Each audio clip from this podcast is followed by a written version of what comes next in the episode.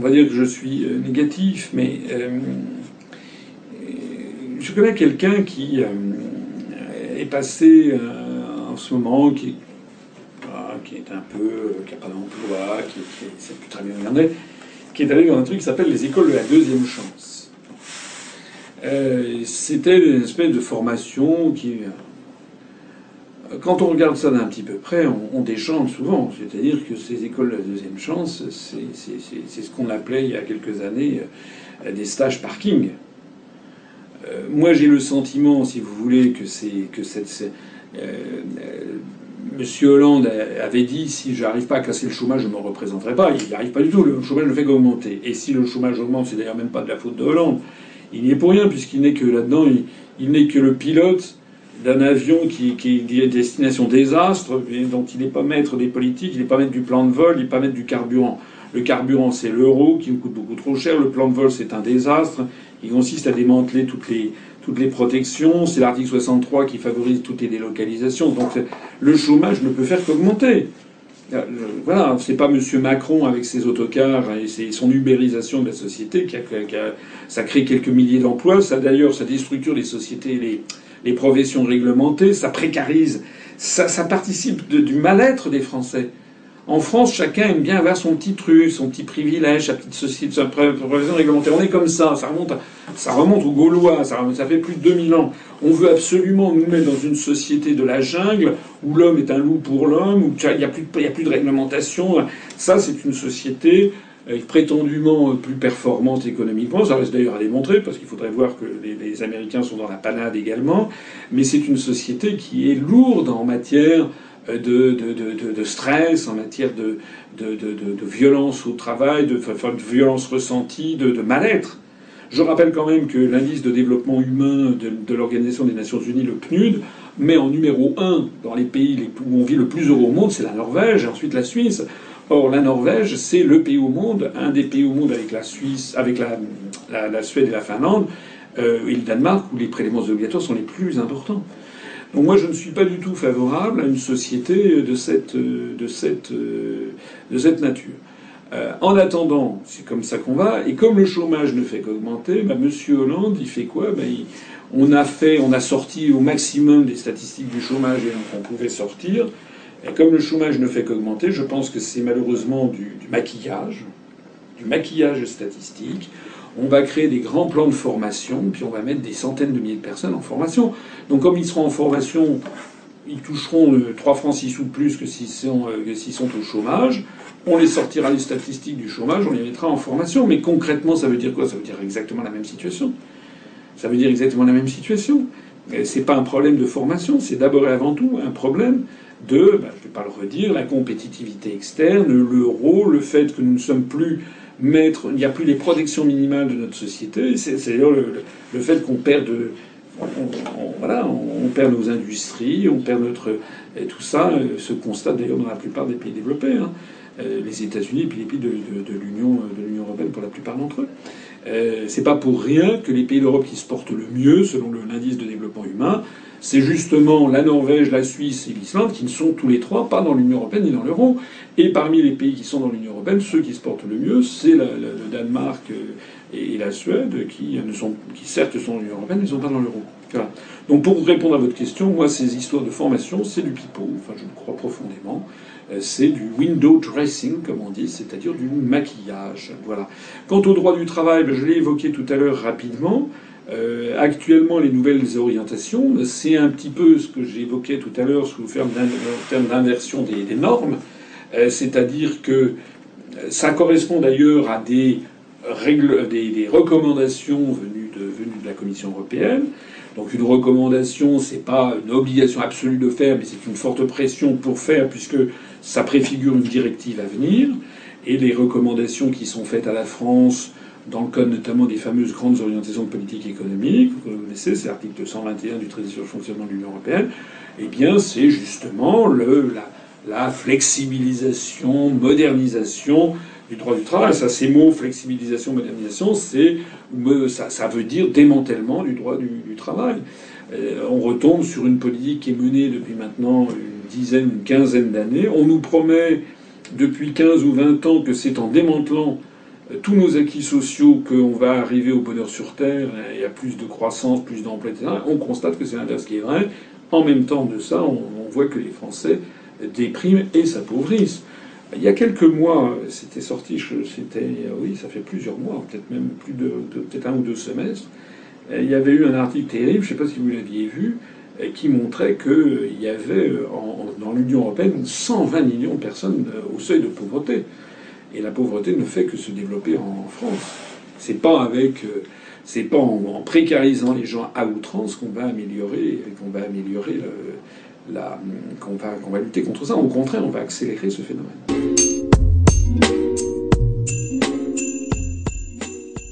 Oui, enfin, d'abord, je connais Jacques Sapir, puisqu'on a, on a déjà dit ensemble à sa demande il y, a, il y, a, deux ans dans un restaurant japonais à Paris. Donc, je, en tête à tête, je le connais, je le connais assez bien. Euh, il avait, avec un autre économiste, Philippe Murer, ils ont fait, il y a, je crois, ça fait peut-être un an et demi, euh, peut-être même, oui, je crois que c'était peut-être en 2013, euh, fin 2013, ça va peut-être même faire deux ans. Je me trompe pas même, je crois que c'est ça. Ils avaient fait une étude sur justement des scénarios de, de, sortie. Il y avait neuf scénarios. Alors ils avaient fait tourner des modèles économétriques. Bon, ça vaut ce que ça vaut. En économie, vous savez, l'économie n'est pas une science. Tout cas, c'est pas une science exacte. C'est une science humaine, comme on dit. C'est comme la psychanalyse, c'est comme l'astrologie et ce genre de choses. C'est-à-dire que euh, voilà, si les prévisions économiques étaient exactes, ça se saurait. en général, les prévisions économiques sont toujours démenties par les faits. Donc c'est pas une science exacte, ce on essaie de rationaliser, euh, de rationaliser les raisonnements. Euh, donc, euh, ce qu'a dit, euh, ce qu'ont dit Sapir et Murer dans leur, dans leur, dans leur étude de fin 2013 n'est pas, n'est pas à prendre au pied de la lettre. Cela étant, ce qui est intéressant, c'est qu'ils ont fait quand même une étude approfondie en faisant tourner des modèles économétriques informatiques et ils en ont tiré en effet les conclusions que si on sortait de l'euro et que si on récupérait une monnaie nationale et si il y avait pendant un certain temps une suspension de la libre circulation des mouvements de capitaux et si cette nouvelle monnaie nationale perdait euh, quelque chose comme 10% de sa valeur, c'était par rapport à l'euro de l'époque. Hein. Euh, mais c'était pas 50%, mais hein, par rapport au taux de référence du dollar, quelque chose comme 10 ou 15%. Sous toutes ces conditions, eh bien, ils constataient, d'après les modèles qu'ils avaient, qu'on aurait assisté à une diminution très rapide du taux de, chômage et aussi à d'autres phénomènes bienfaisants, notamment un début de réindustrialisation de la France. Il y avait quelques phénomènes négatifs, notamment concernant les, assurances-vie de mémoire. les actifs en termes d'assurance-vie se déprécieraient un petit peu pendant 3-4 ans, mais après ils reviendraient. Il y avait aussi un impact sur les évolutions sur les actifs immobiliers. Bon, euh, moi, il se trouve que j'avais évoqué, là c'est une petite confidence, mais j'avais une réunion que j'ai eue à Bercy, j'avais évoqué, j'avais demandé au directeur du Trésor de l'époque euh, ce qu'il pensait de ce, rapport. Euh, je suis pas sûr qu'il l'avait lu d'ailleurs. Enfin, il m'avait dit que bon, n'en partageait pas les conclusions. voilà, c'est tout. Et il m'avait absolument pas expliqué pourquoi. Euh, ça prouve quoi? Ça prouve que simplement les prophéties en matière économique dépendent éminemment de la personne qui les formule. Vous avez, ah, si vous écoutez Jacques Delors ou je sais pas qui ou, ou François Barouin, etc., qui avait été ministre des Finances, je vous le rappelle, ou Michel Sapin, ils vous diront que si jamais on sortait de, l'euro, ce serait, ce serait une apocalypse, ça coûtait une espèce d'armageddon invraisemblable. Si vous écoutez maintenant des gens comme Jacques Sapir, qui est quand même beaucoup plus proche de ce que nous disons nous, euh, et qui est loin d'être un imbécile, c'est quand même un universitaire, il travaille à l'Institut des études en sciences sociales, et il a des raisonnements qui se tiennent très bien.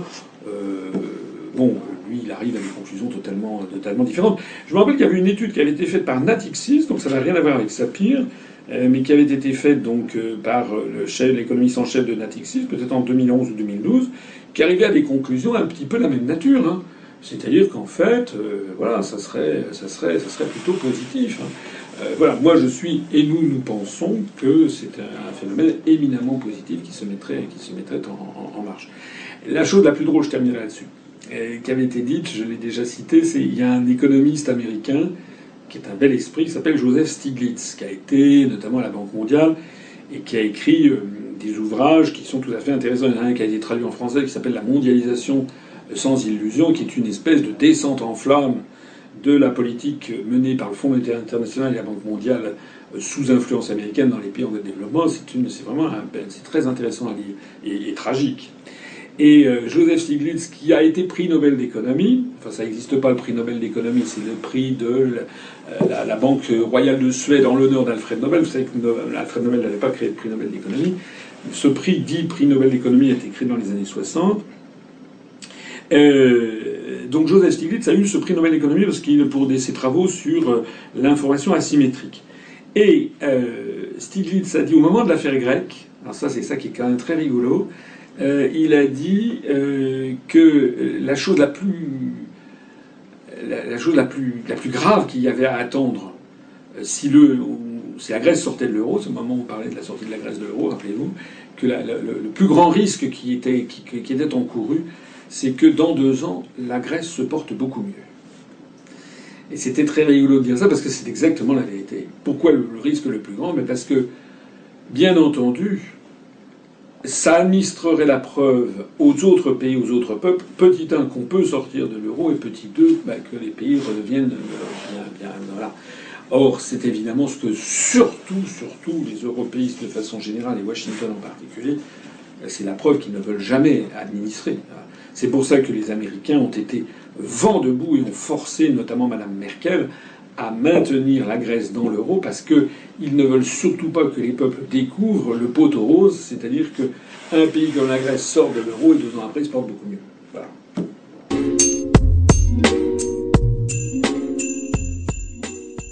Alors, je, ne suis pas, je ne suis pas au jour le jour cette, cette campagne.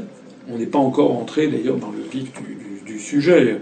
On est encore les les gens font encore campagne pour euh, se faire connaître, euh, puisque les, primaires euh, n'ont même pas encore commencé. On verra quand les primaires commenceront ce qui va se, passer. Je regarde quand même évidemment d'un œil tout ceci. je regarde d'un œil tout ceci. Je vois qu'il y a quand même quelqu'un qui a l'air de faire quand même un tabac, c'est quand même Donald Trump, côté républicain, qui tient parfois des propos absolument ahurissants, enfin des, propos d'une vulgarité ou d'une misogynie qui, qui, que, que j'ose même pas répéter. Enfin, j'ai pas suivi le, truc, c'est des trucs assez incroyables. En France, ça ferait un, scandale. Ça fait un peu scandale aux États-Unis, mais actuellement, il caracole en tête chez les républicains, Donald Trump. Au passage, d'ailleurs, il ne dit pas d'ailleurs que des insanités, il dit aussi parfois des choses qui sont assez rigolotes, ou voire euh, il met les pieds dans le plat. Il a dit il y a quelques jours que c'était euh, Obama et Hillary Clinton qui avaient créé Daesh. Euh, mais ça, ça n'a pas été repris en, France. Je ne sais pas, je ne crois pas que sur sa notice Wikipédia, on ait mis que M. Donald Trump était, était, complotiste. Je le signale à M. Rudy Reichstadt, on est l'aiguillé. Il faudrait peut-être que vous vous mêliez un petit peu cette affaire, vous rajoutiez une ligne là-dessus. Euh, alors, euh, Donald Trump, c'est quoi? C'est un, milliardaire qui a son avion personnel peut même le voir sur Internet et tout. En fait, il est en train d'administrer la preuve que lorsque vous êtes multimilliardaire, vous possédez des quantités de journaux et de médias, vous pouvez dire ce que vous voulez. Voilà. Euh, c'est un peu l'illustration de ce que je disais avec, euh, avec Tocqueville. Les gens voteront comme on le leur euh, dira. Ça prouve la maladie, de, la, démocratie américaine est très très malade, ça prouve le, poids de la, de, du, fric là-dessus. D'ailleurs, Donald Trump a fait scandale il y a quelques mois dans un débat en expliquant qu'il avait. Euh, c'est lui qui donnait à manger à Hillary Clinton, puisque vous parlez d'elle, euh, que Madame Clinton était venue au mariage de sa fille, à lui, Donald Trump, parce qu'il l'avait arrosé de dizaines de millions de, dollars pour sa, pour sa campagne. Euh, il montrait le peu de cas qu'il faisait de la, du personnel politique américain. Alors côté démocrate, côté démocrate, euh, on parle beaucoup de Clinton. Il y a quelqu'un dont on ne parle pas du tout en France, mais il faudrait quand même y jeter un œil. Euh, c'est un type qui s'appelle Bernie Anders. Je ne sais pas si vous l'avez. Euh, parce que Bernie Anders, c'est un type qui est à la gauche du Parti démocrate et qui tient des propos qui sont quand même intéressants. Bon, c'est pas le révolutionnaire que certains peuvent imaginer, mais quand même, il dit des choses qui sont quand même tout à fait en décalage par rapport à à beaucoup de ce, qui est actuellement, euh, qui tient le haut du pavé à Washington et dans les médias américains, notamment sur la politique aventureuse au Moyen-Orient, notamment sur la politique agressive des États-Unis, notamment sur la mondialisation. Enfin, il y a des propos qui sont quand même tout à fait à noter. je note d'ailleurs au passage qu'il a, eu le, soutien, ce qui est quand même souligné, d'un grand intellectuel de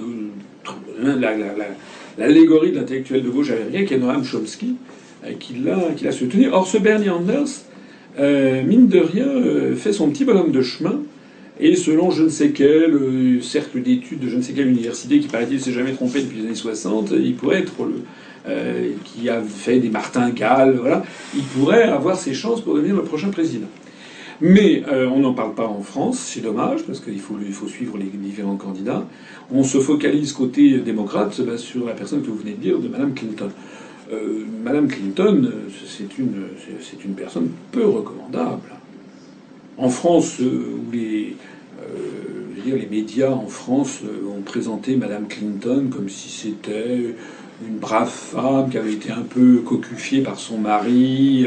Euh, c'est comme ça qu'elle est présentée, en gros. Et puis c'est une brave femme avec un sourire. Et puis bon, euh, c'est une femme qui est peu recommandable. Ben voilà, elle a, elle a, elle est, elle est mêlée à des affaires de corruption, de scandale. Je crois qu'il y en a encore un qui est sorti sur je sais plus quelle, je sais plus c'est Boeing ou je sais plus quelle entreprise du complexe militaro-industriel. Euh, c'est quelqu'un qui, euh, qui, qui, bouffe à tous leurs ateliers. Donald Trump lui-même l'a dit qu'il il, c'est extrêmement humiliant ce qu'il a dit. Il a dit que Mme Clinton, elle était sa, son obligée, sa domestique quasiment. Il l'avait financée et euh, Mme Clinton, elle est effectivement dans la main de, effectivement des, des, des, des néoconservateurs et des, plus agressifs. D'ailleurs, c'est ce qu'elle a fait elle-même sa politique, euh, c'est une politique terrifiante, mademoiselle, sous son pontificat, si j'ose dire. Pendant qu'elle a été ministre des Affaires euh, étrangères du département d'État, elle, était pousse au crime, Madame Clinton. C'est vraiment, euh, c'est vraiment pas, faut pas du tout voir en elle un, ange de paix, etc. Si je devais, si je devais prendre un pari, enfin, je préférerais plutôt Bernie Sanders. Cela étant, cela étant, ce qu'il faut bien comprendre aussi, c'est que le président des États-Unis, c'est un peu comme le président de la République française, c'est plus que c'était dans les années 50. Président, le euh, président Obama, c'est plus du tout ce ce qu'a pu être euh, dans les années 30 et 40 euh, Franklin Roosevelt. ça n'est plus que l'ombre d'une fonction. L'État fédéral américain a pris de l'embonpoint depuis lors. Il y a donc des mouvements situés à droite sur l'échiquier, les, les mouvements Tea Party notamment, et qui essaye de vouloir reprendre de l'autonomie par rapport au poids de Washington. Donc ça, c'est les années, les euh, Kennedy, Johnson, les années 60, où de plus en plus l'État fédéral euh, américain a, pris du poids. Mais le poids intrinsèque de la fonction de président des États-Unis, elle a été désormais euh, diluée par des quantités de, de, de lobbies en tout genre. Il y a des lobbies dans tous les domaines. On ne sait plus très bien qui décide d'ailleurs aux États-Unis. On a des. C'est ce qui donne d'ailleurs à la politique américaine cet aspect brouillon et contradictoire, incompréhensible. Par exemple, sur l'affaire de Daesh dont on parlait tout à l'heure, Donald Trump lui-même dit que c'est Obama qui. On ne sait même pas ce qui est vrai, ce qui n'est pas vrai. Euh, il est très vrai. Il y a des alliés de Washington, notamment l'Arabie Saoudite, ça c'est le, Qatar, c'est une notoriété quasiment publique maintenant, qui sont les plus, les plus grands soutiens de l'État islamique. Voir maintenant, est-ce que c'est vraiment en parfait accord avec Washington, avec le président des États-Unis, ou bien avec au département d'État ou au Pentagone des cercles de pouvoir qui se jouent de la Maison Blanche, c'est un peu un début d'anarchie, sans compter des lobbies alors il y, en a, les, les, ceux, qui insisteront sur le lobby pro-israélien, qui est très puissant, mais qui euh, n'est pas le seul. Vous avez le lobby euh, du complexe militaro-industriel, vous avez le lobby euh, des banquiers, ces, banquiers, les, banquiers, les le lobby militaro-industriel, le lobby militaire, le lobby pro-israélien, mais il y a aussi un lobby pro-saoudien. Tout ça, ça se tire dans les pattes. Euh, il y a même un lobby pro-iranien. Vous avez vu qu'il y a eu un rapprochement des États-Unis vis-à-vis de, l'Iran. On a un peu l'impression de, Voilà, c'est une déliquescence de l'autorité de, l'autorité de l'État. voilà. J'ai même pas parlé des gens, je reviens à lui, Georges Soros, la société Port Foundation, etc., qui agissent également derrière. On a le sentiment que beaucoup de ces pays, enfin que les États-Unis et malheureusement les, pays d'Europe à, leur traîne, ne sont plus dirigés par un centre de pouvoir ayant euh, autorité légitime sur l'ensemble des acteurs, même si c'est pas nouveau qu'il y a des influences qui s'exercent, ça, c'est assez légitime. Mais maintenant on a l'impression que c'est le, respect même de la notion de chef d'État qui, euh, qui, a, quasiment disparu et que c'est une espèce d'autonomisation de cercles de pouvoir différents. C'est pour ça que cette, élection euh, américaine, elle est, évidemment à suivre de près. Moi, je suis, euh, mais euh, le, elle n'est pas, elle n'a pas, elle n'a pas, elle n'a pas autant d'importance peut-être que ce que l'on pourrait penser, jusque du moins à ce qu'il y ait des bouleversements politiques, politiques majeurs. Voilà, peut-être qu'on va avoir des, bouleversements, mais il faudrait qu'il y ait vraiment un changement je pense que ça n'est pas une élection qui le fera. Je pense que c'est vraiment des, troubles ou un effondrement économique. On n'en a pas parlé, mais euh, ces jours-ci, vous avez vu ce qui se passe depuis le début de l'année euh, en Chine, sur les bourses chinoises, et par contre-coup sur, sur la, santé économique euh, dans le, dans le monde. C'est. voilà, on a le sentiment que l'économie chinoise est quand même en très fort ralentissement. si l'usine du monde elle-même cale, je ne sais pas très bien où nul ne sait bien entendu de quoi l'avenir est fait, ni la 2016, mais il n'est pas exclu que euh, au cours de cette année, on ait des bouleversements économiques euh, tout à fait considérables. Euh, est-ce que en fait, la question qui se pose, c'est est-ce que le système économique actuel, la mondialisation telle qu'elle est imposée au peuple, est un système viable ou pas? Tout donne à penser que ça n'est pas le cas.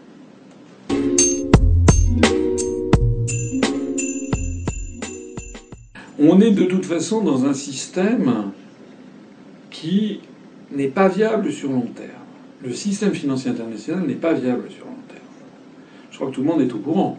On euh, ne sait plus combien il y a de dollars qui existent dans le monde. La, masse monétaire M3 n'est plus divulguée, plus personne n'est au courant, on ne sait plus.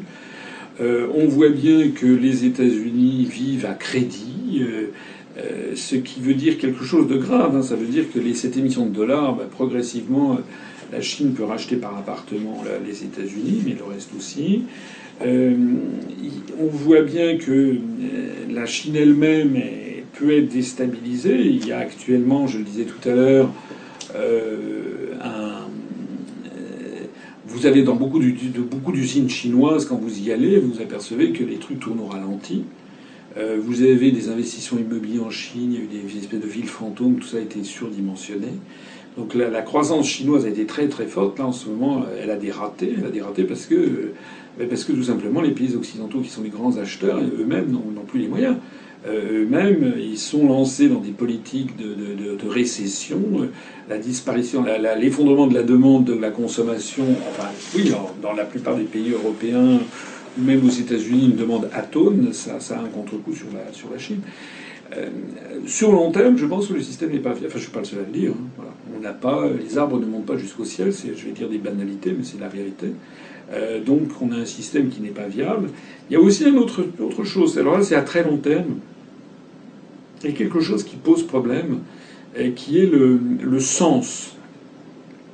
Les sociétés occidentales ont perdu du sens c'est euh, est-ce que le est-ce que le, est-ce que le, le, but de la, de la vie humaine c'est d'avoir euh, c'est d'avoir trois iPhones, euh, quatre tablettes, des jeux vidéo, etc., etc. Ça c'est bien, oui, quand on a quand on a 12 ans, 15 ans, on est, on est émerveillé par nos jeux. D'ailleurs, je note qu'on est émerveillé, mais on est très vite blasé aussi. Il y a quand même, moi je vois beaucoup. Moi j'ai des enfants, je vois un petit peu les, 15-20 ans, euh, c'est pas, pas si réjouissant que ça la vie qu'ils ont. Ils sont très inquiets sur l'avenir. Ils ont le sentiment assez largement partagé par la population française qu'on va vers, vers, un appauvrissement. Et puis, euh, d'une certaine façon, ils ont eu trop de choses trop vite, tout de suite. Quoi. Donc c'est évidemment très formidable d'avoir un ordinateur quand on a 12 ans, une tablette, un truc, un machin, mais quand on en a 18, ça commence à être de la vieille histoire, et so what hein? Qu'est-ce qu'il y a après? Je pense que c'est... Là je fais un petit peu de philosophie, je m'éloigne de l'économie, mais il y a quand même un vrai problème qui est le, sens des choses. Et si je le dis, c'est parce que je vais faire un petit peu de géopolitique. Euh, actuellement, il y a quand même un pays, qu'on le veuille ou non, qui est dans l'esprit de tout le monde. C'est ce qui se passe en Russie. Euh, c'est Vladimir Poutine est présenté comme le, diable en personne dans les médias euh, occidentaux, mais ça ne marche pas. Je ne dis pas que c'est forcément un petit saint. Je sais quel est le poids des lobbies, des mafias en Russie. Ça, c'est vrai. Mais la Russie donne quand même le sentiment, il y a quelque chose qui est différent en Russie par rapport euh, par rapport aux pays occidentaux, c'est que euh, on a l'impression que la Russie retrouve du sens, retrouve une certaine dignité, une certaine éthique aux, choses. Euh, moi, ça m'a beaucoup frappé quand je suis allé en quand je suis allé en Russie au cours de l'année écoulée, quand je suis allé en Crimée, de voir défiler, par exemple, le 70e anniversaire de la victoire à, la victoire sur le nazisme à Sébastopol, des gens de toutes les origines, de toutes les de tous les âges qui célébraient la victoire et chacun avec, euh, y compris des militaires, chacun avait son, son, son, son, fanion, son drapeau. Et il y avait dans le même défilé le drapeau de la, de la Russie actuelle, bleu, blanc, bleu, rouge, avec l'aigle. Mais vous aviez aussi le drapeau euh, de la, je sais plus combien, 7e division ou autre, qui avait pris le Reichstag en, en 45, donc avec la, faucille et le marteau. Mais vous aviez aussi euh, des militaires qui défilaient avec euh, le Christ Pantocrator de la, de la religion orthodoxe. Et puis vous aviez ensuite quelqu'un qui défilait avec le portrait de, Staline. Moi, je suis allé en URSS en 1985 en sortant de, de l'ENA. Euh, je peux vous assurer qu'un tel spectacle était inimaginable. on ne voyait que des drapeaux rouge avec des, des fusils et des marteaux, mais on ne voyait jamais le moindre portrait de Staline, c'était absolument impossible. On ne voyait jamais le moindre portrait euh, euh, du Christ Pantocrator sur, un blindé, bien entendu. Donc qu'est-ce qu'est en train de réussir euh, Vladimir Poutine est en train de, de faire que le, le peuple russe est en train d'avoir, de revoir toute l'histoire du XXe siècle et de l'assumer comme un tout pour l'amour de sa propre patrie. Et ça redonne du sens aux choses. Moi, j'ai vu en Russie, euh, et je suis pas le seul. Hein, je suis pas, je ne pense pas, je suis pas financé par les Russes. Je pense pas être euh, avoir eu la berlue. Euh, d'autant plus que je me rappelle quand j'étais allé en URSS en 85, c'était un peu plus triste, triste à mourir. Là, quand vous allez en Russie aujourd'hui, les gens sont quand même assez guirés, assez contents. J'ai pas, pas le paradis terrestre, mais c'est plus du tout ce qu'était l'URSS en 85. On a l'impression que les gens, ils ont Poutine a redonné aux Russes fierté en eux-mêmes, fierté dans leur pays, et il, leur a, et il a fait ce truc extraordinaire qui est finalement on a, commis, on a eu des, on a eu un XXe siècle qui est l'un des siècles les plus chaotiques qu'un pays puisse connaître, entre les deux guerres mondiales, la révolution bolchevique, l'effondrement de l'URSS, la, tragédie de la collectivisation, la, la, la découlakisation, les atrocités nazies. Enfin, c'est un truc euh, vertigineux. Il y a eu des dizaines, dizaines de millions de morts. C'est quand même eux qui ont cassé l'Allemagne nazie. Et maintenant, on a l'impression qu'au moment où on tourne la page, c'est un pays qui se retrouve en lui-même et qui retrouve un certain nombre de, fondamentaux, euh, peut-être. Et d'une certaine façon, c'est la, grande menace géopolitique des pays occidentaux. C'est qu'actuellement, euh, je me suis éloigné de votre question, je vous prie de m'en excuser, mais actuellement, on voit bien qu'il y, a, une espèce de mal de vivre, euh, de mal de vivre aux États-Unis, en Europe, en France. On ne sait plus très bien, on ne sait plus qui on est, où on va, pourquoi on est là, quel est l'objectif. voilà on a réduit les gens à une espèce d'état de consommation, on les abrutit parce qu'on ne veut pas qu'ils réfléchissent, euh, on essaie de leur couper de leurs racines, de les, on essaie de faire que les Français ne soient plus français, certains sont en train dans, dans, le, dans les coulisses de préparer le démembrement de la République française, il y a une atmosphère crépusculaire qui est, qui est extrêmement négative. Alors ça a un impact sur l'économie, ça aussi. Parce qu'on ne connaît pas dans l'histoire en matière économique. Je vous l'ai dit tout à l'heure, c'est pas une science exacte, mais l'économie c'est une science humaine. Une science humaine, ça veut bien dire ce que ça veut dire. C'est-à-dire qu'on n'a jamais vu dans l'histoire une économie se redresser si elle n'est pas fondée d'abord et avant tout sur l'image qu'un peuple se fait de lui-même et de son propre pays.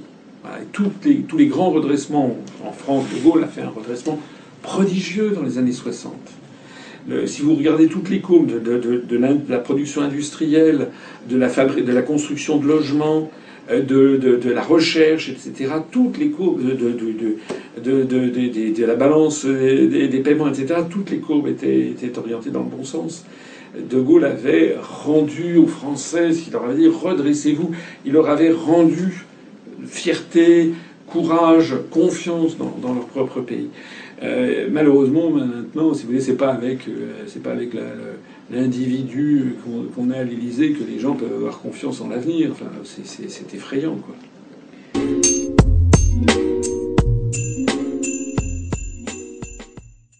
Alors, encore une fois, je ne suis pas le défenseur de Vladimir Poutine. Je le dis parce qu'il y a des gens parfois qui disent Ah oui, vous êtes, vous êtes financé par les Russes. Moi, je dis ce que je crois être juste. Voilà. Et ce que je crois être juste pour avoir beaucoup circulé, pour être allé. Voilà, je dis qu'actuellement, je suis pas le seul à le dire, ça se voit comme au milieu du visage, Vladimir Poutine restera certainement comme un des très grands dirigeants russes. Euh, c'est un peu l'équivalent. Euh, c'est d'ailleurs une des l'histoire russe, elle est faite de succession d'anarchie et de et de, reprise en, main. Hein. Vous avez euh, quand vous allez en Russie en ce moment et que vous parlez aux gens dans la rue, il n'y a plus, hein, il y a plus la Tchéka, il y a plus, enfin il y a le FSB, mais il n'y a plus cette atmosphère de, comme du temps de, de, Brejnev ou de Gorbatchev quand j'y étais allé, où les gens faisaient attention à ce qu'ils disaient pour pas. Il n'y a plus ça. Les gens parlent librement et, mais interrogez-vous même des Russes si vous avez des amis russes, ils vous diront tous leur bête noire, c'est Gorbatchev et Boris Yeltsin. Parce qu'ils ont détruit la mer Russie. ils ont détruit euh, le, truc. Euh, alors, moi je suis pas. Ce que je pense, c'est que Vladimir Poutine, il a hérité d'un pays qui était en un désastre. Je rappelle que lorsque l'Union soviétique s'est désintégrée en 91, la, Russie, la Fédération de Russie, donc stricto sensu, en enlevant les pays baltes, l'Ukraine, le Bélarus et puis toutes les républiques d'Asie centrale, la Fédération de Russie, c'était 150 millions d'habitants en 1991. En 2005, on était tombé à 135 millions d'habitants, c'est-à-dire 15 millions d'habitants en moins, c'est-à-dire 10%. Je ne sais pas si vous vous rendez compte ce que c'est qu'un pays qui, entre 91 et 2005, c'est-à-dire en une quinzaine d'années, perd 10% de sa population. Pourquoi? Par surmortalité, par effondrement de la natalité, par immigration donc euh, euh, Boris, Yeltsin a laissé la, Russie euh, exsangue, complètement pillée par les oligarques et autres. lorsque Vladimir Poutine arrive au pouvoir, je crois, si j'essaie de comprendre sa stratégie, c'est que il a fait profil bas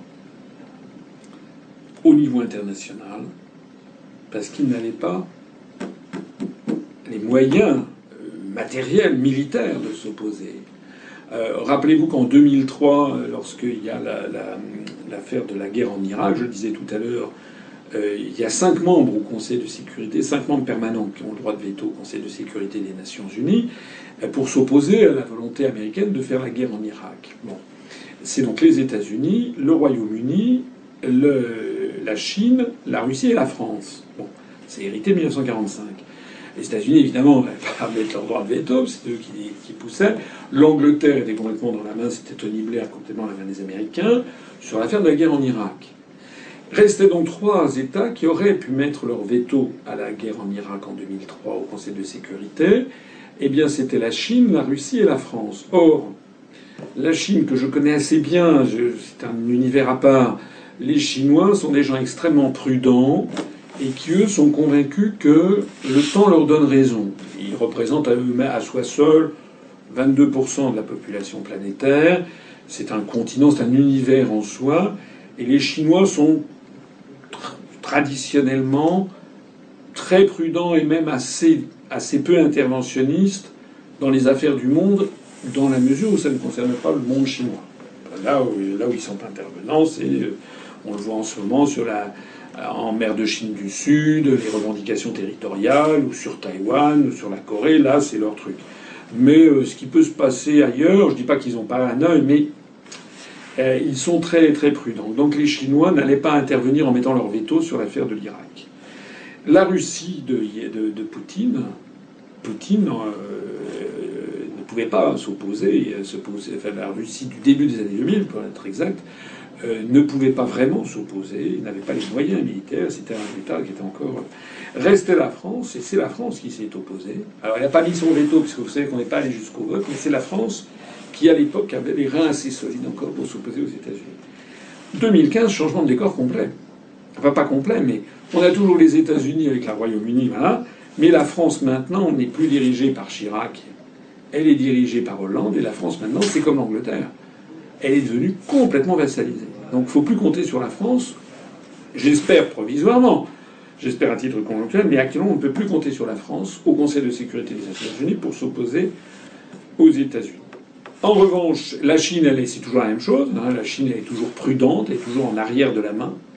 Donc sur la Syrie, vous voyez là aussi, comme sur le reste, elle est toujours, les diplomates chinois sont toujours très très très prudents. Euh, voilà.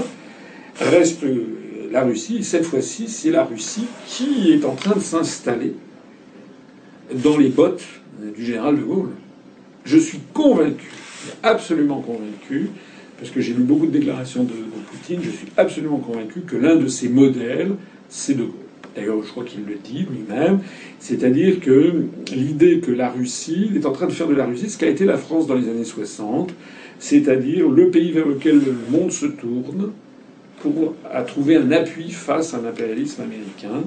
Il y a eu euh, Chavez qui l'a fait au Venezuela pendant quelques temps, mais bon, le Venezuela c'est quand même un petit pays. Euh, la Russie, en revanche, maintenant. et qu'est-ce qu'a fait euh, Poutine pour ça? Bien, depuis maintenant plusieurs années, priorité number one, c'est le réarmement. Et on ne le souligne pas assez, c'est le grand, grand effort d'armement, de modernisation de l'armement de l'armée de l'armée russe le, défilé militaire pour les 70 ans de, la victoire à Moscou. Moi, j'étais pas à Moscou, j'étais à Sébastopol. On a quand même vu euh, les derniers missiles SS, euh, je sais plus de quoi, 300 ou 500, etc. défiler. C'est très impressionnant. Sur la place rouge, il y a eu le tout dernier, le nouveau char euh, qu'ils viennent de, lancer. je crois savoir qu'à la fin de cette décennie, euh, il y aura plus de 75% du matériel militaire russe qui sera euh, neuf ou euh, extrêmement récent. Et ils ont pris de nombreuses longueurs d'avance, notamment sur la défense antiaérienne, les missiles antimissiles. Ils ont, ils ont quand même des grandes longueurs d'avance, même sur les États-Unis d'Amérique. Donc maintenant, Poutine, qui est un joueur d'échecs et qui est également un, un judoka quasiment professionnel, c'est quelqu'un qui observe, qui, je pense, si j'essaie de lire son truc, euh, qui euh, a reconstitué ses forces et continue à les reconstituer, et qui maintenant a les reins suffisamment solides pour dire non. Il n'a pas, la Russie n'avait pas les reins suffisamment solides sur l'Irak. Sur la Libye, la Russie n'avait pas encore les reins suffisamment solides. Sur la Syrie, là, Poutine a dit non. Parce que là, en plus de ça, c'est ce qui s'ensuit, c'est la déstabilisation des républiques, républiques euh, d'Asie centrale musulmanes, et puis aussi il y a quand même une forte minorité musulmane en, fédération de, Russie. Euh, et, Poutine, d'ailleurs Poutine, vous l'avez peut-être vu, a inauguré récemment euh, à Moscou même la plus grande mosquée de Russie. Moyennant quoi, quand je suis allé en Crimée, il a fait actuellement, il y a à Simferopol, donc la, ville principale après Sébastopol, il y a Simferopol qui est au centre de la, de la Crimée. Il y a la grande cathédrale qui avait été détruite sous Staline, qui a été reconstruite euh, à identique, hein, une cathédrale qui datait du XVIIe siècle, reconstruite à l'identique. Vous avez des pannes, des calicots, merci Monsieur Poutine, enfin en gros. Donc Poutine caresse euh, un petit peu dans le sens du poil, si j'ose dire, les religions, que ce soit le, christianisme orthodoxe, bien sûr, qui est l'âme de la Russie, mais aussi euh, il, a, il a donné un, dégage quand même à la communauté musulmane russe. Et donc maintenant, il se sent suffisamment solide pour, pour, pour s'opposer à la, à, la, Russie. Mais il a fait une prise de judo fantastique, parce que sur cette affaire de Syrie, euh, il a mis l'Occident devant ses, devant ses contradictions. Il y, a quelques, il y en a d'autres qui sont en train de faire pareil, ce sont les Chinois, mais toujours en retrait, toujours beaucoup plus euh, discret. Hein, la diplomatie chinoise, traditionnellement, est toujours, euh, est toujours beaucoup plus en arrière de la main. Euh, mais c'est les évolutions des dépenses militaires chinoises qu'il faut suivre de près. en, 2000, en l'an 2000, les dépenses militaires chinoises, c'était 1% des dépenses militaires américaines, je ne sais pas si vous vous rendez compte. L'année dernière, en 2015, on, est, on, a atteint 19 à 20% des dépenses militaires américaines. C'est énorme. En 15 ans, ils sont passés de 1 à 20% des dépenses militaires américaines. Et donc, au train où vont les choses, on peut anticiper, surtout qu'en ce moment, le budget militaire des, américain est sur le déclin pour des questions de, de justement, ils sont tellement, tellement endettés, ils ne peuvent plus suivre.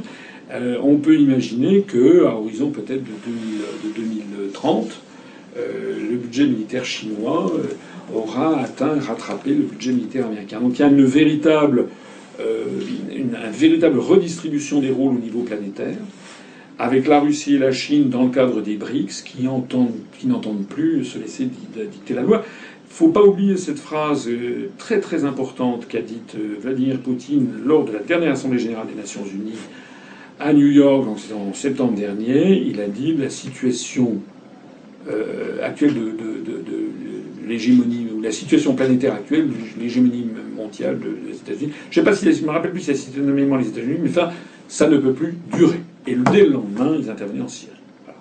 Et là, vous avez vu il y a quelques jours, la Russie a officiellement euh, pris, euh, fait une déclaration. Elle considère désormais officiellement les États-Unis d'Amérique comme une menace pour la sécurité de la Fédération de Russie. C'est très très grave, très lourd. Ah, ça veut donc dire que désormais, parce que les États-Unis qui ont pris, on a pris le, les États-Unis ont imposé aux pays occidentaux une espèce de, une espèce d'idée reçue, c'est que c'est eux qui dicteraient ce que doit être le monde. Alors vous avez les pays, c'est Washington qui décide quels sont les gentils, les méchants, ça c'est le truc à l'américaine. Voilà. Et, ce qui est très intéressant, c'est que Moscou, mais aussi bientôt Pékin, mais aussi New Delhi, sont en train de dire ça, ça suffit, ce jeu-là. Et c'est nous aussi, on a le droit de dire qui est gentil et qui est méchant. Et vous, les États-Unis vous êtes la menace.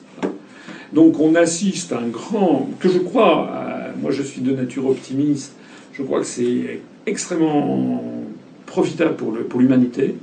C'est d'en revenir à ce qui est nécessaire, c'est-à-dire un, équilibre entre les nations, hein, ce qu'on appelle le concert des nations en 1815, qu'il y ait un équilibre entre les peuples, les nations, les civilisations, qu'il n'y en ait aucune qui domine les autres. Moi, je ne veux pas, je ne veux pas la mort des États-Unis, la disparition des États-Unis. C'est un, moi j'ai des amis américains. C'est une société qui a des, qui, a, qui, est fondée sur la séduction, donc qui, est séduisante. Hein. C'est pas moi qui le dis, c'est euh, Zbigniew Brzezinski qui le dit dans le Grand Échiquier. Il explique que euh, l'un des, des, atouts géopolitiques essentiels des États-Unis, c'est l'hédonisme civilisationnel euh, véhiculé par Hollywood, par la musique américaine. Enfin, quand vous écoutez, je sais pas, de la musique américaine, style Oasis, par exemple, ce genre de choses, ou un film américain, ou, ou bien, je sais pas, Michael Jackson et tout, ça, ça, ça, ou Star Wars. On vient de voir là, ces jours-ci le lancement planétaire de Star Wars, qui fait d'ailleurs numéro un au box-office partout, et maintenant c'est en Chine. Il faut bien comprendre que c'est une opération militaire. Pas militaire, une opération géopolitique. Star Wars, c'est extrêmement important. C'est comme le lancement de Windows 10. Ce sont des outils de domination très très importants qui sont lancés sous couvert de fun, de films, de musique. Derrière, ça véhicule l'attraction pour le modèle américain.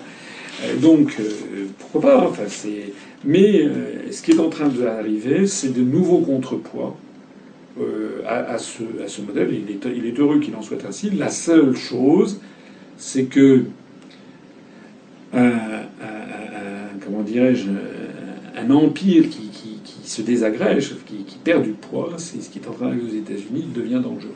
C'est cette phase qui, est dangereuse. Euh, c'est qu'il ne faut absolument pas que les, les États-Unis soient dirigés par, par des fous furieux qui pourraient aller, dit-on, jusqu'à utiliser des armes nucléaires tactiques euh, en Ukraine contre la Russie.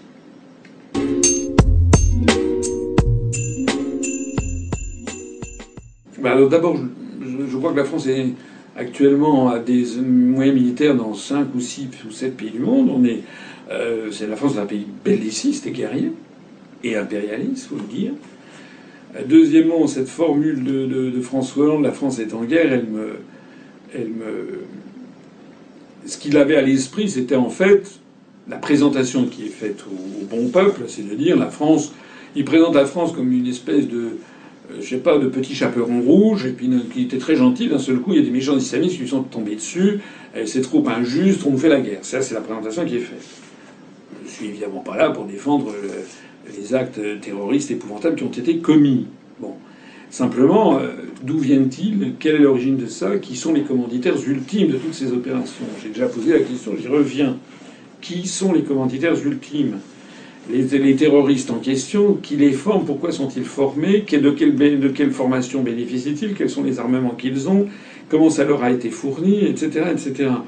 Mais euh, surtout, la France, c'est pas le petit chaperon rouge. France, c'est plutôt, plutôt le grand méchant loup. Euh, qu'est-ce que nos troupes font euh, ou faisaient en Afghanistan? Qu'est-ce qu'elles font en Syrie? Euh, Qu'est-ce qu'elles font en Libye? Enfin, en quoi est-ce que tout ceci nous concerne?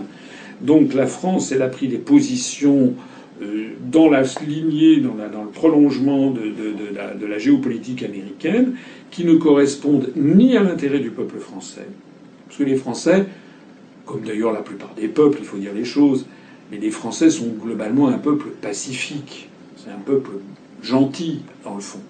Ce que demande le, ce que demande le français, on est tous français. vous avez des amis, les gens ils veulent quoi? Ils veulent tout simplement être heureux sur Terre, avoir mené leur vie, éduquer leurs enfants, euh, avoir un emploi, euh, euh, voilà, avoir des, loisirs, partir en vacances, et puis voilà. Ils n'ont pas envie d'aller d'aller démolir le régime de Kadhafi. Ils n'ont pas envie d'aller dire aux Syriens comment ils doivent être dirigés. Qu'est-ce que c'est que cette histoire? Donc on force les Français à avoir une politique, parce que qu'est-ce qui se cache derrière? En fait, c'est une politique qui consiste à l'appropriation euh, des hydrocarbures euh, qu'il peut y avoir dans la région, ou bien à la mainmise, à la destruction pour ensuite vendre des services publics clés en main dans tous ces pays, ou alors c'est pour empêcher la construction ou favoriser la construction de tel ou tel gazoduc ou, oléoduc, ou alors c'est dans la perspective de mettre la main sur des ressources en gaz en Méditerranée orientale. Enfin, derrière tout ça, il y a des appétits, comme dans toutes les guerres. Il ne faut jamais oublier euh, que la, c'est pas la seule, mais une des raisons du déclenchement de la Première Guerre mondiale, c'est la construction du chemin de fer, le Bagdad-Bahn, le chemin de fer allemand qui devait aller non seulement traverser l'Empire ottoman pour aller jusqu'à Bagdad et jusqu'au champ pétrolifère. Donc euh, il y a euh, là-dedans des, intérêts géopolitiques, euh, des appétits géopolitiques. Et, ce qui n'est pas normal, pas normal du tout, ce qui est même scandaleux, c'est que la France, c'est la France qui, est entrée en guerre en Syrie, en Libye. C'est que ça a été fait sans qu'il y ait de discussion au Parlement. Normalement, normalement il y a des déclarations de guerre, et normalement, c'est le Parlement qui autorise la guerre. Tout ça, dans le monde d'aujourd'hui, on piétine la Constitution allègrement. Voilà. Alors, après ça, M. Hollande nous dit la France est en guerre. Moi, ça me fait penser à cette, à cette déclaration qu'a faite François Mitterrand euh, quelques semaines avant de mourir, et qui a été euh, reprise dans le livre paru chez Plomb en 97. François Mitterrand est mort il y a 20 ans, en 96. Euh, et vous savez, je le cite dans plusieurs de mes conférences, Mitterrand dit la France est en guerre, c'est comme Hollande, et les Français ne le savent pas, sauf que Mitterrand il dit ensuite les Américains veulent en pouvoir sans partage sur le monde. Lorsque Mitterrand dit la France est en guerre, il dit c'est les Américains qui font la guerre à la France. Que les Américains ont décidé de mettre la main sur la France et sur l'Europe occidentale. C'est de ça que parle Mitterrand. Alors que là, François Hollande, en petit, en, bon, petit domestique washingtonien, lui, il dit la France est en guerre comme si c'était euh, le monde arabo-musulman qui nous avait déclaré la guerre. C'est ça qu'on présente euh, à la population française. On présente aux Français, alors c'est les théories, le grand remplacement, c'est l'oumma musulmane qui vient s'installer, etc. C'est la théorie des, réfugiés, mais l'affaire des migrants, tout ça, c'était aussi, c'est une affaire qui a été largement orchestrée par la Turquie. Et toutes ces opérations sont des, opérations de déstabilisation du continent européen qui n'émanent pas, qui n'émanent pas des populations du monde musulman, qui émanent d'abord et avant tout des docteurs Folamour de la Maison Blanche. C'est eux qui ont décidé tout ça. Voilà. Arrêtons de déstabiliser la Syrie. Remettons la Syrie comme c'était auparavant et l'Irak. On n'aura pas tous ces migrants, c'est tout. Voilà qui est à l'origine de ces, de, ces, de, de ces affaires? Alors justement, vous allez peut-être pouvoir répondre à une question d'un auditeur. Euh, Hollande et Sarkozy, des présidents va en guerre. Mali, Libye, Irak, on a parlé aussi de la Syrie.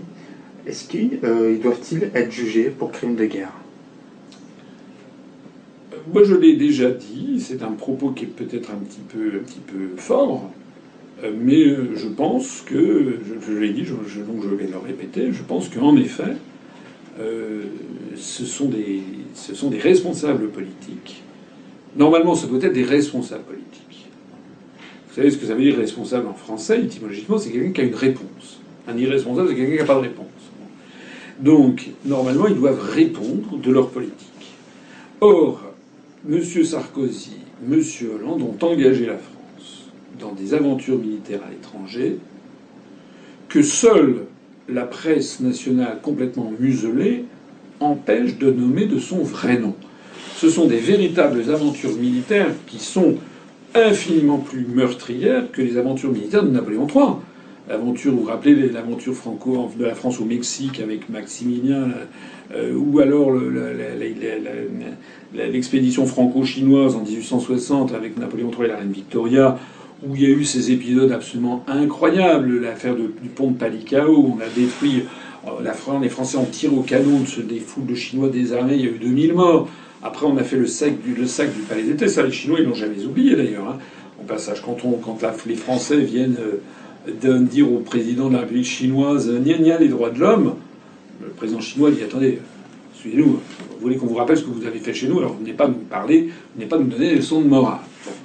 Euh, même nous, on en est là, mais c'est pire. Quel est le bilan que la France, de l'action de la France en Libye C'est un désastre. J'ai lu l'autre jour un article, c'était sur la proportion des Libyens qui ont fui leur propre pays est proprement hallucinant. Je crois qu'il y a plus de la moitié. Hein. Je crois que c'est pas les deux tiers de la population libyenne qui a fui son pays. Et la France, pas la France, pas vous, pas moi, pas le peuple français malheureusement, mais les dirigeants français portent une responsabilité écrasante. Il y a eu derrière de ça des milliers de morts, des destructions par milliards et dizaines de milliards de dollars, le règne des seigneurs de la guerre, la destruction de, de, cimetières juifs, de cimetières chrétiens, c'est l'éradication des chrétiens du Levant, par exemple. Moi, je suis allé en Irak. Hein, j'ai acheté mon alliance euh, à, Bassora, c'était un certain temps. J'avais acheté ça quand j'avais fait une mission à l'époque professionnelle au Koweït et en Irak. C'était avant la guerre de. Euh, pour le. Dans le ministère des Finances. C'était euh, avec les, services commerciaux des ambassades de France que je, que je surveillais, que j'avais fait une, mission d'enquête. À l'époque, il y avait. il y avait c'était sous, sous Saddam Hussein en, en Irak oui, bien sûr, c'était une dictature, ça c'est incontestable, il y avait des portraits de Saddam Hussein comme ça. Mais euh, c'était un pays où, je vous assure, il y avait quand même une, joie de vivre. Il y avait quand même, surtout venant d'Arabie Saoudite et du Koweït, j'étais en, c'était en, plein Ramadan, c'était en avril, euh, en avril 1900, 1900 euh, je sais plus combien, 80, 87 ou 88 ou quelque chose comme ça. Euh, il y avait euh, voilà une, certaine et, à Bassora, je me rappelle, il y avait, euh, partout des, chrétiens. Moi, j'ai acheté mon, alliance, j'allais me marier. J'avais amusé d'acheter mon alliance et celle de ma femme sur place. On allait se marier quelques temps après. C'était dans une boutique d'un chrétien historien. Je le sais parce qu'il y avait, dans l'arrière-boutique, vous aviez des images du Christ, etc. Puis il y avait d'autres boutiques où c'était des boutiques musulmanes. Voilà, je ne vous dis pas que c'est le paradis terrestre, mais c'était un pays où coexistaient en harmonie, en gros, des chrétiens historiens. Il y avait 13% de chrétiens, il y avait des musulmans sunnites, des musulmans chiites qui, comme vous le savez, sont majoritaires en Irak un petit peu, mais il y a aussi beaucoup de. Voilà, je suis allé euh, ultérieurement, je suis allé en Syrie en voyage, en vacances cette fois-ci. J'étais allé avec ma femme un certain nombre d'années après. Euh, c'était du temps de Hafez el-Assad, le père de Bachar el-Assad. Euh, ben là aussi, c'est une mosaïque confessionnelle avec des musulmans sunnites, chiites, alaouites. La, famille Assad, c'est des alaouites, des chrétiens également euh, nombreux. Il y a 15 à 20% je crois, de chrétiens dans les montagnes de l'Anti-Liban, etc. Ben, c'était un pays où il y avait une grande harmonie. Alors bien sûr, c'était des régimes dictatoriaux, mais est-ce que vous ne croyez pas que le régime saoudien, qui est tenu à bout de bras par les États-Unis d'Amérique, n'est pas un régime, pas un régime dictatorial? C'est un régime non seulement dictatorial, mais bien pire, puisque le régime de Saddam Hussein ou de, Bachir el-Assad sont des régimes, étaient des régimes du parti Baas, c'est-à-dire des régimes laïques, qui justement assuraient la les, communautés. Voilà, de, ces différentes, de ces différentes communautés. Euh, alors que le régime, saoudien, c'est le régime le plus obscurantiste qui soit.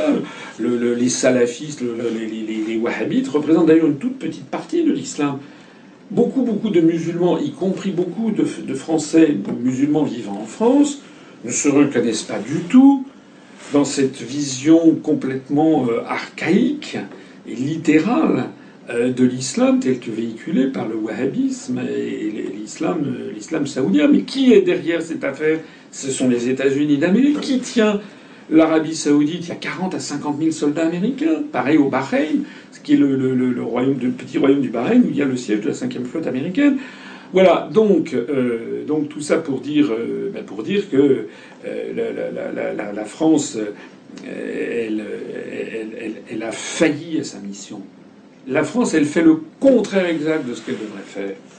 La France devrait au contraire, aurait dû, je dis peut-être pas soutenir Saddam Hussein et Bachir el-Assad, mais certainement pas en tout cas leur taper dessus et empêcher au contraire qu'on déstabilise. Parce que, bien sûr, je sais que Saddam Hussein, il avait, euh, fait quelques milliers de morts, euh, c'est sûr, c'est un dictateur sanguinaire. Il avait utilisé, je crois, du gaz moutarde contre cette population. Paraît-il, selon les détracteurs de Saddam Hussein, il avait fait au cours de son, règne euh, quelque chose comme 5000, 5000 morts, etc. C'est horrible. Mais qu'est-ce qui s'est passé depuis? Selon toutes les organisations non gouvernementales, il y a au moins un million de morts. Des femmes, des enfants. Et, un pays qui est, euh, qui, est, à feu et à sang, qui est complètement déstabilisé. Et c'est pareil, pareil en Syrie. C'est-à-dire que euh, c'était peut-être pas extraordinaire ce qu'il y avait avant, mais c'était infiniment. Et les populations elles-mêmes. D'ailleurs, je suis persuadé que s'il y aurait des élections, euh, c'est tout le problème d'ailleurs de la position française.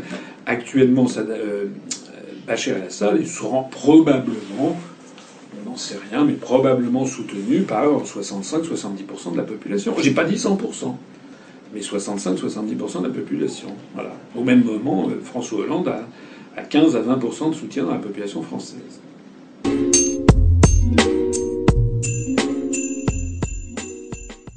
J'en pense que c'est un symptôme d'une société qui ne va plus bien. Voilà. Je pense que euh, maintenant en France, euh, on, a, euh, on a rétabli le crime de, le, crime de pensée. Quelqu'un qui estime que le, comment dirais-je les alertes climatiques sont, sont c'est faux que c'est que c'est je ne dis pas que je partage cette opinion je, je suis assez modeste en la matière j'ai lu, c'est un peu comme pour l'affaire du revenu de base, j'ai lu des choses dans un sens et dans l'autre. J'ai vu qu'il y a de grands scientifiques qui disent qu'effectivement il y a un réchauffement planétaire, et j'ai vu qu'il y a d'autres qui disent qu'en fait c'est des très grandes évolutions sur des millénaires, et que rien ne prouve que ce soit l'activité humaine qui. Bon. Et qui en revanche disent derrière il y a des intérêts euh, financiers, industriels, voire euh, géopolitiques. Pour certains, ça serait une espèce de façon d'imposer un gouvernement planétaire euh, sur ces histoires.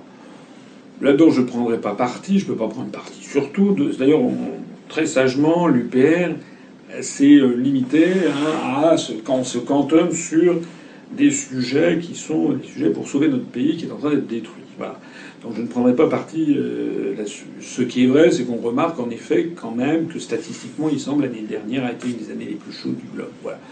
Donc moi, je ne prendrai pas parti là-dessus. Euh, spontanément, j'aurais quand même plutôt tendance à penser qu'il n'y a pas de fumée sans feu et qu'il doit y avoir quand même un problème de réchauffement climatique. En tout cas, on constate, euh, par exemple, sur d'autres phénomènes, qu'il y a un problème de, poubellisation de la Terre.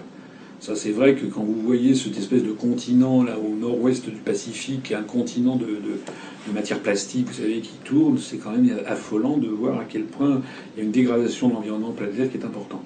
Euh, en revanche, et quoi qu'il en soit, je ne me sens pas suffisamment armé euh, d'un point de vue scientifique et intellectuel pour trancher sur ces affaires. Ce que je ne trouve pas du tout normal, c'est que quelqu'un soit sanctionné pour avoir euh, pensé et pensé différemment. Ça, c'est pas normal.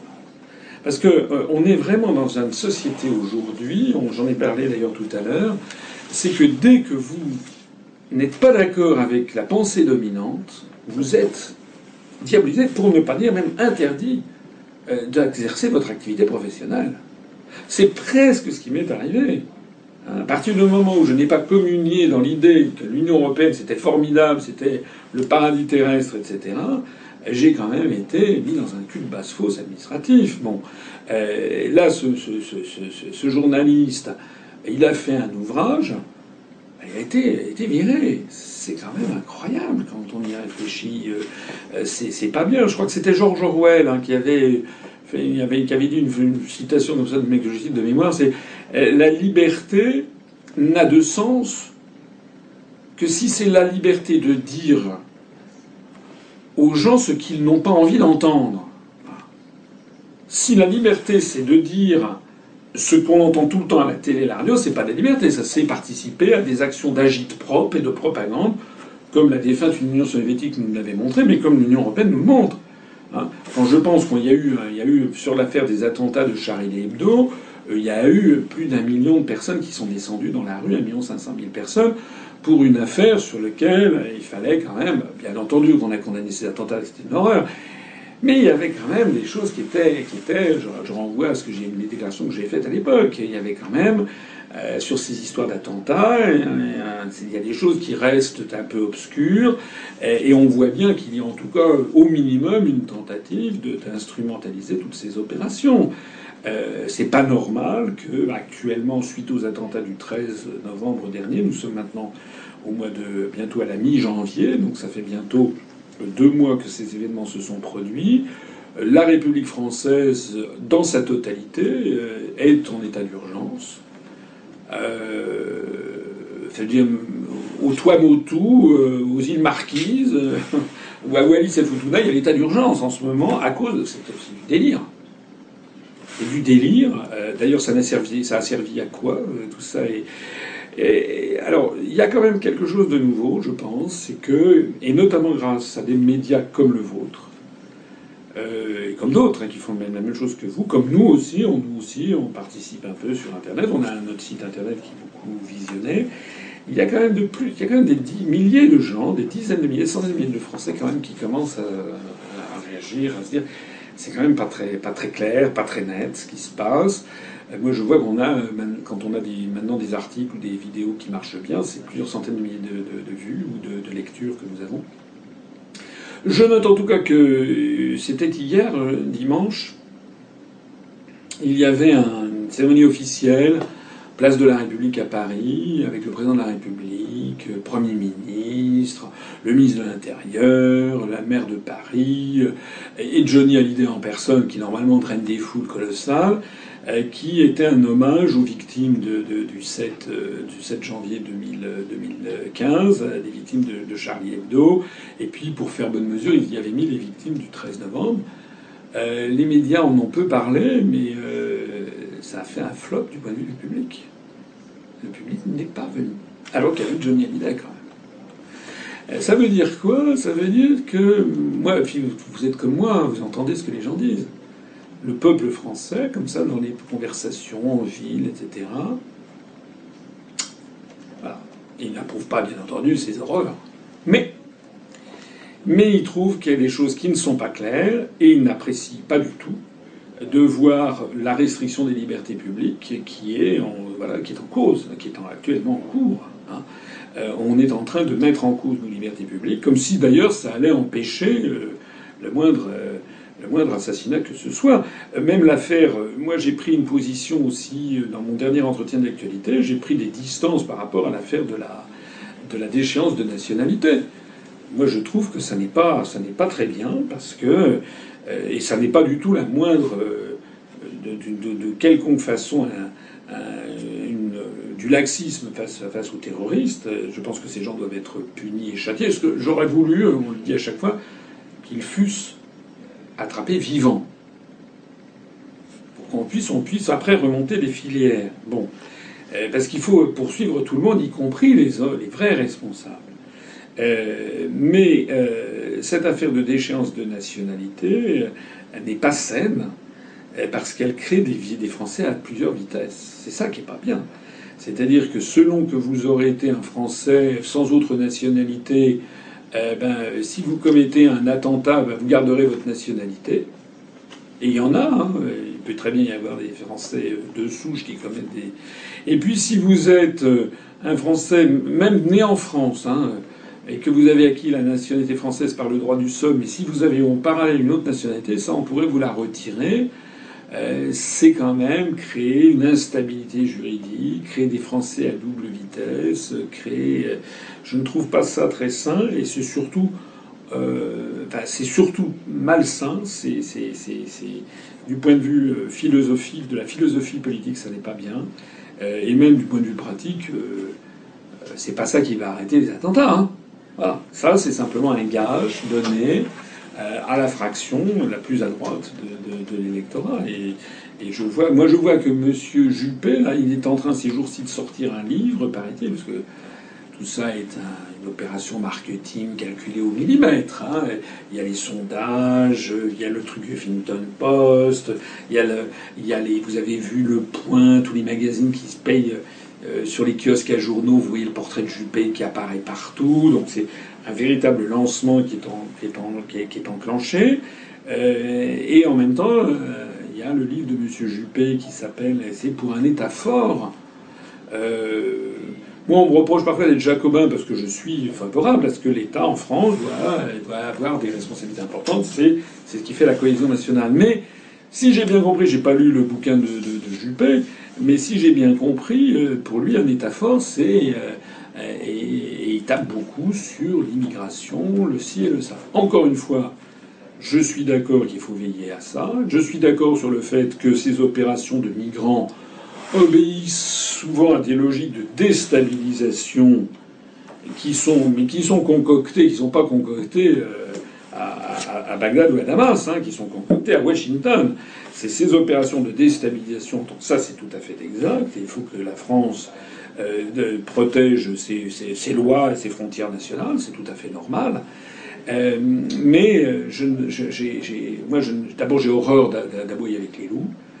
moi, je pense qu'il faut être. Nous avons, voilà, nous, ne devons pas créer des Français à plusieurs vitesses. Ça, je trouve ça scandaleux. Que ce soit un gouvernement socialiste qui fait ça. Vous savez, dans l'histoire de France, euh, les gouvernements socialistes ont toujours été, euh, ça s'est jamais très, ça s'est souvent pas très bien terminé. Hein. Je rappelle quand même que qui a commencé la guerre en Algérie, qui est-ce qui a envoyé le, pas qui a commencé la guerre en mais qui a envoyé le contingent, c'est-à-dire euh, des appelés du, sous les drapeaux et non pas les militaires de, de c'est Guy Mollet, c'est le Parti socialiste, alors qu'il avait dit que jamais il ne le ferait à partir de 1956 qui a signé, raté, négocié, signé le traité de Maastricht créant l'Union européenne, l'euro euh, et le démantèlement de tous les acquis sociaux qui vient, c'est François Mitterrand en 92. Euh, qui, euh, qui, qui a sombré dans la collaboration, qui a donné les pleins pouvoirs à Pétain en 1940, c'est la Chambre élue du Front populaire, qui a été parmi les il y avait beaucoup de collabos, c'était souvent des souvent des socialistes. Hein. voilà, alors faut pas généraliser. Ça me fait penser, je rappelais peut-être cette histoire, ça avait fait un scandale il y a quelques, c'était c'était en 80, dans les années, euh, dans les années 80, 97, 98, je crois. Il y avait Jospin qui était Premier ministre. Ça me rappelle dans les années 90, 97, 98, il y avait Jospin qui était Premier ministre. Euh, il, me semble, c'est assez il avait fait un, scandale à l'Assemblée nationale parce qu'il a fait un discours où il avait euh, fustigé le colonialisme français en disant que c'était la droite qui avait été. Euh, alors ça avait été un tollé parce que historiquement c'est faux? Historiquement, euh, c'est pas c'est pas spécialement un truc de droite plus que de gauche. Et des gens comme Jules Ferry, qui était un homme de gauche, a été a été un des principaux colonialistes français. Alors bref, dire, le, dire que le, j'ai pas renversé les choses. Il y a eu des, il y a eu des, gens dans tous les sens, mais euh, euh, voilà. Moi, je constate, je constate que actuellement, on s'attaque aux libertés publiques en France d'une façon comme on n'a jamais vu depuis 1944. On crée maintenant des Français, des citoyens français à plusieurs vitesses. Euh, on fait des guerres illégales qui piétinent le droit international. On fait alliance et on soutient financièrement des gouvernements qui ont des alliances avec des néo-nazis, comme à Kiev, où le, chef de Pravi Sector, c'est-à-dire le, mouvement carrément néo-nazi, est devenu le chef, le conseiller du chef d'état-major des armées ukrainiennes. Euh, on refuse à l'Assemblée générale des Nations unies, chaque, chaque automne, de condamner la glorification des Waffen-SS par l'Estonie et la Lettonie. Et nous, par solidarité européenne, on refuse de condamner ça, on s'abstient. Euh, voilà, on démolit tous les droits sociaux, tous les acquis sociaux des, Français les uns après les autres. Euh, et ben qui fait ça? C'est un gouvernement euh, prétendument socialiste. Moi, je considère que c'est le, le, gouvernement le plus d'extrême droite que la France ait connu depuis 1944.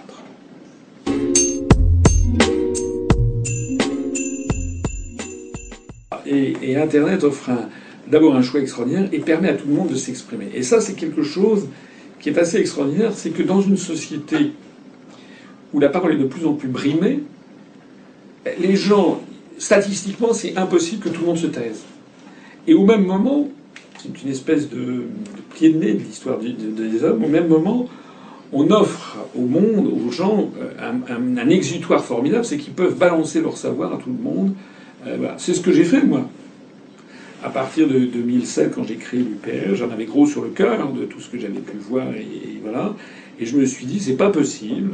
Et je vais commencer, j'ai commencé à porter la bonne parole, à faire mes conférences, et puis elles ont commencé à être filmées dans des conditions de grande précarité au début, d'absence de professionnalisme, mais et puis on a commencé à mettre ça sur Internet, et c'est comme ça que ça s'est développé. J'ai pas été le seul. Il y en a d'autres qui font la même chose, quoiqu'en matière euh, politique, je crois que je suis quand même le seul à avoir créé un mouvement qui est fondé essentiellement là-dessus et en particulier sur des conférences avec, euh, avec PowerPoint et vidéoprojection. Mais il y a beaucoup de médias qui se sont développés euh, et qui, euh, et ben, qui font, qui, qui, qui, remplissent le rôle démocratique normal que ne remplissent plus les, grands médias. Moi, je souhaite bonne, grande, longue vie à, tous ces, à tous ces médias. Si j'avais un conseil à leur donner, avec beaucoup de prudence, c'est quand même de toujours veiller à la qualité des, gens qu'ils essayent d'inviter. Euh, parce qu'il y a des médias, je ne vais, pas, vais, pas, vais pas nommer, mais qui peuvent avoir tendance à inviter tout le monde, euh, quitte à inviter des farfelus, des illuminés, des choses comme ça. Donc je pense que ça peut. Alors je sais, il y a, différentes théories. Qui disent tout le monde a le droit de s'exprimer. Je suis pas contre, mais les gens peuvent de toute façon s'exprimer. À mon avis, euh, pour gagner en crédibilité, il faut quand même essayer d'inviter des...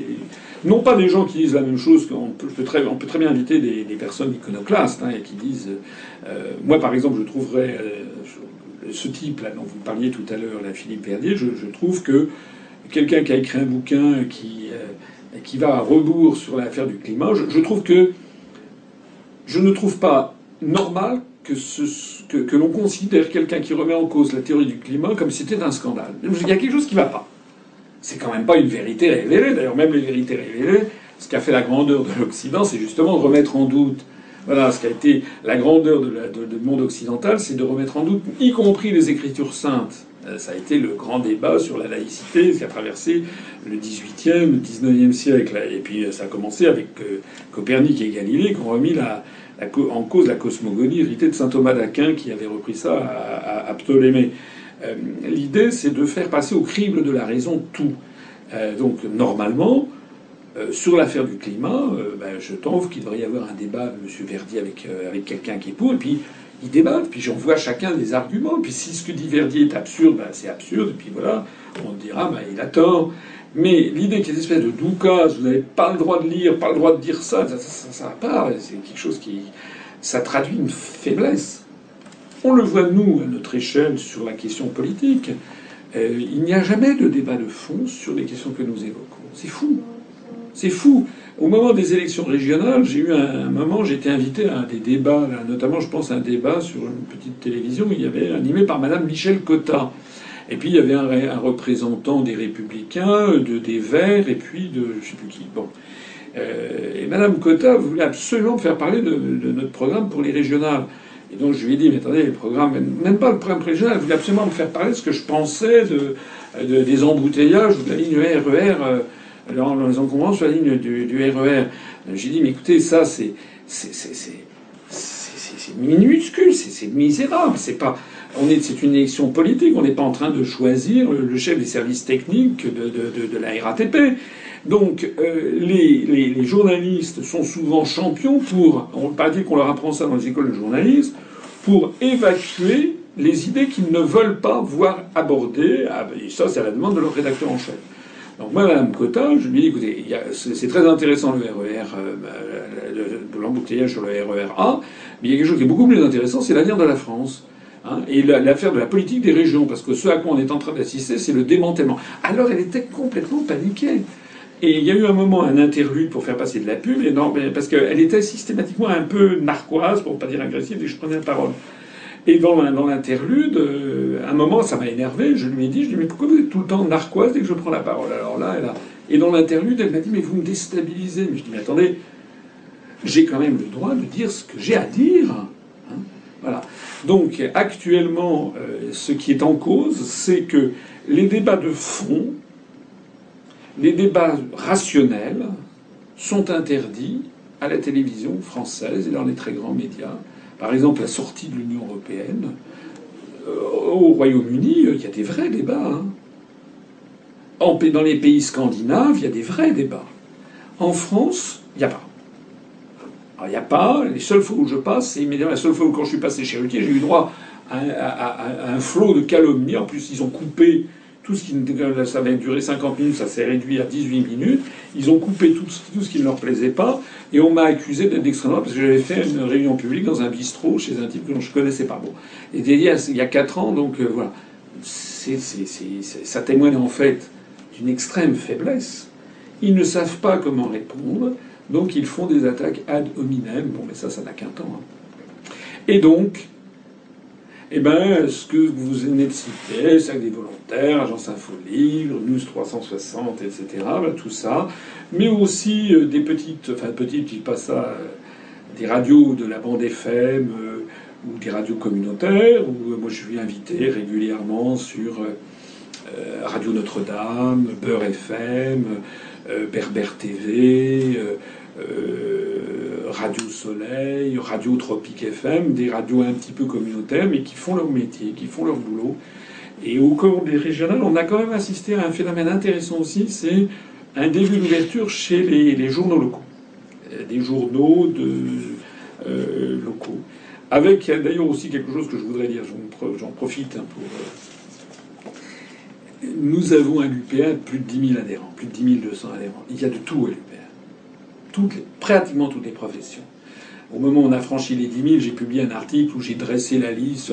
On a le nombre de centaines de médecins, de professeurs, d'universitaires, de chauffeurs poids lourds, de dentistes, de pilotes de ligne, euh, de, cadres supérieurs, de cadres bancaires. Euh, voilà, 10 000 personnes, c'est beaucoup. Donc les gens qui tapent sur l'UPR en faisant comme si c'était une secte avec un groupe, ils crachent au visage de ces milliers de personnes qui ont chacun leur individualité. Et croyez-moi que pour adhérer à l'UPR, en général, ce sont des gens qui ont de la personnalité et qui se sentent humiliés et offensés par ces attaques. Parce que les gens qui les attaquent euh, ne comprennent pas ce qui est en train de se passer. Nous sommes un vrai mouvement de libération nationale qui est en train de se développer. Et nous attirons à nous ce que les, les Français les plus éveillés euh, les plus intéressés par défendre la République sont en train de créer. Eh bien, parmi eux, il y a des journalistes. Et il ne faut pas du tout se méprendre. Hein. Même parmi moi, j'ai rencontré des journalistes, même dans des médias qui après m'ont tapé dessus. Les journalistes que j'avais vus, il y en a un certain nombre que j'ai vus qui étaient, qui étaient, qui étaient, qui pensent, enfin, ça se voyait. On avait sympathisé. En fait, ils étaient très d'accord avec moi. Sauf qu'après, parfois, c'est arrivé de voir un article qui avait été pourri par le rédacteur en chef ou par l'échelon supérieur. Donc ça veut dire que les, là j'ai du respect pour ces gens parce que les journalistes, ils sont, ils sont, euh, ils sont comme tout le monde, hein, ils ont leur hiérarchie, ils sont comme les gens, voilà, il faut faire cuire la marmite. Euh, mais ça veut dire quoi? Ça veut dire que le verre il est dans le fruit. Ça veut dire qu'à travers toute la société française, de plus en plus de gens se posent des, des questions, et c'est tant mieux. Et c'est le rôle des médias que vous avez cités d'y contribuer.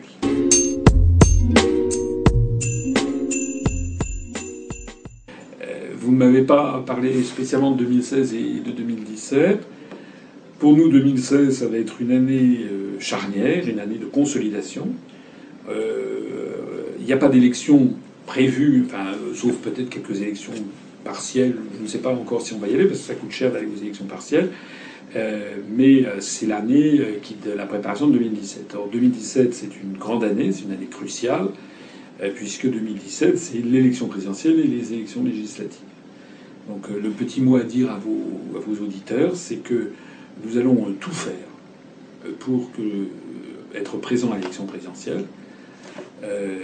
donc pour décrocher les 500 parrainages. Vous avez vu ce projet de loi absolument scandaleux qui est actuellement à l'œuvre pour essayer d'empêcher des petits candidats, entre guillemets, qui arriveraient à obtenir les 500 parrainages pour leur retirer le droit à l'équité du temps, à l'égalité du temps de parole, pour qu'il n'y ait plus que l'équité. Vous avez vu, c'est le projet de loi de Bourgeois. Donc c'est une honte, en tout cas pendant la période intermédiaire. L'égalité ne s'appliquerait plus que pendant les 15 derniers jours avant le scrutin, donc c'est tout à fait scandaleux. Donc on essaie de s'opposer à ça. Il y a également des manœuvres pour interdire aux équipes des petits candidats d'aller chercher eux-mêmes les parrainages chez les maires. Enfin, tout ça, c'est pour rendre la vie de plus en plus difficile aux, candidats. Euh, nonobstant tout ça, je pense, en tout cas, nous nous donnons, nous, on va essayer de se donner les moyens, enfin, on va pas essayer, on se donne les moyens euh, pour tout faire pour, que nous puissions être candidats à la présidentielle de 2017. Donc ça, c'est dans notre objectif numéro un. Euh, et puis un autre objectif que nous avons au cours de cette année 2016, dans la préparation de 2017, c'est de commencer à préparer euh, les investitures pour les élections législatives.